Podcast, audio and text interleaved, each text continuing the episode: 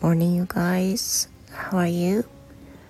The time now is 7:03. It's Monday, but you know what? It's still a national holiday, so I still have plenty of time, although I have lessons at night. おはようございます。I'm still in my bed. まだ起き上がっておりませんが朝の朝礼を始めていきたいと思います先ほど申し上げました通り今日は敬老の日ですね I remembered celebrating for my dad and mom for this day, uh, which was a few years ago. When I did this to them, they said they were not old enough to be まあそんなに年取ってないよと言われてましたそこからは敬老の日に何かを送ったりすることはやめたんですね Instead we just send some presents to their birthday and Mother and Father's Day.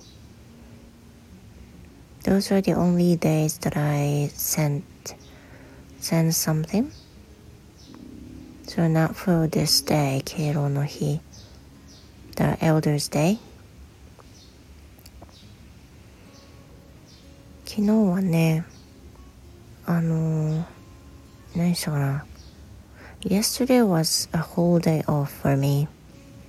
But as my husband worked almost all day at home, that means I was not able to speak up or talk to my family in a regular voice.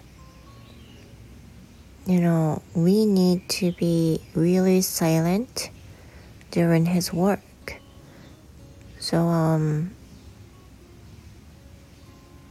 I need to I need to limit my volume of what I speak. So most of the time, even when I watch YouTube or watch drama or whatever I want to do, I need to put my earphones and do something by myself. But because of that, that makes me, you know, pain around my ears and that's not I want to do. Sometimes I take them off and uh, have some no time without sound. Just not being able to speak and uh, finished today yesterday.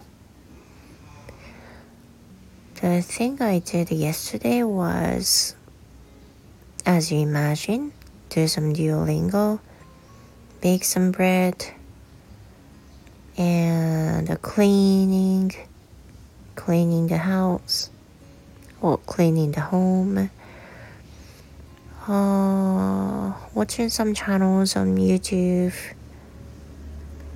And yesterday, I subscribed one channel that is called Ouchi Gokko.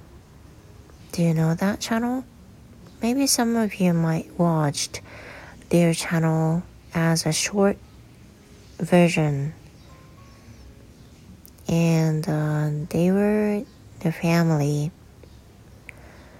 Um, their uh, dad and mom and daughter named Ma-chan and surprisingly, they're living in Kumamoto. They are so good family. Anyway, I think I need to go. Thank you for listening. Have a great day. Bye.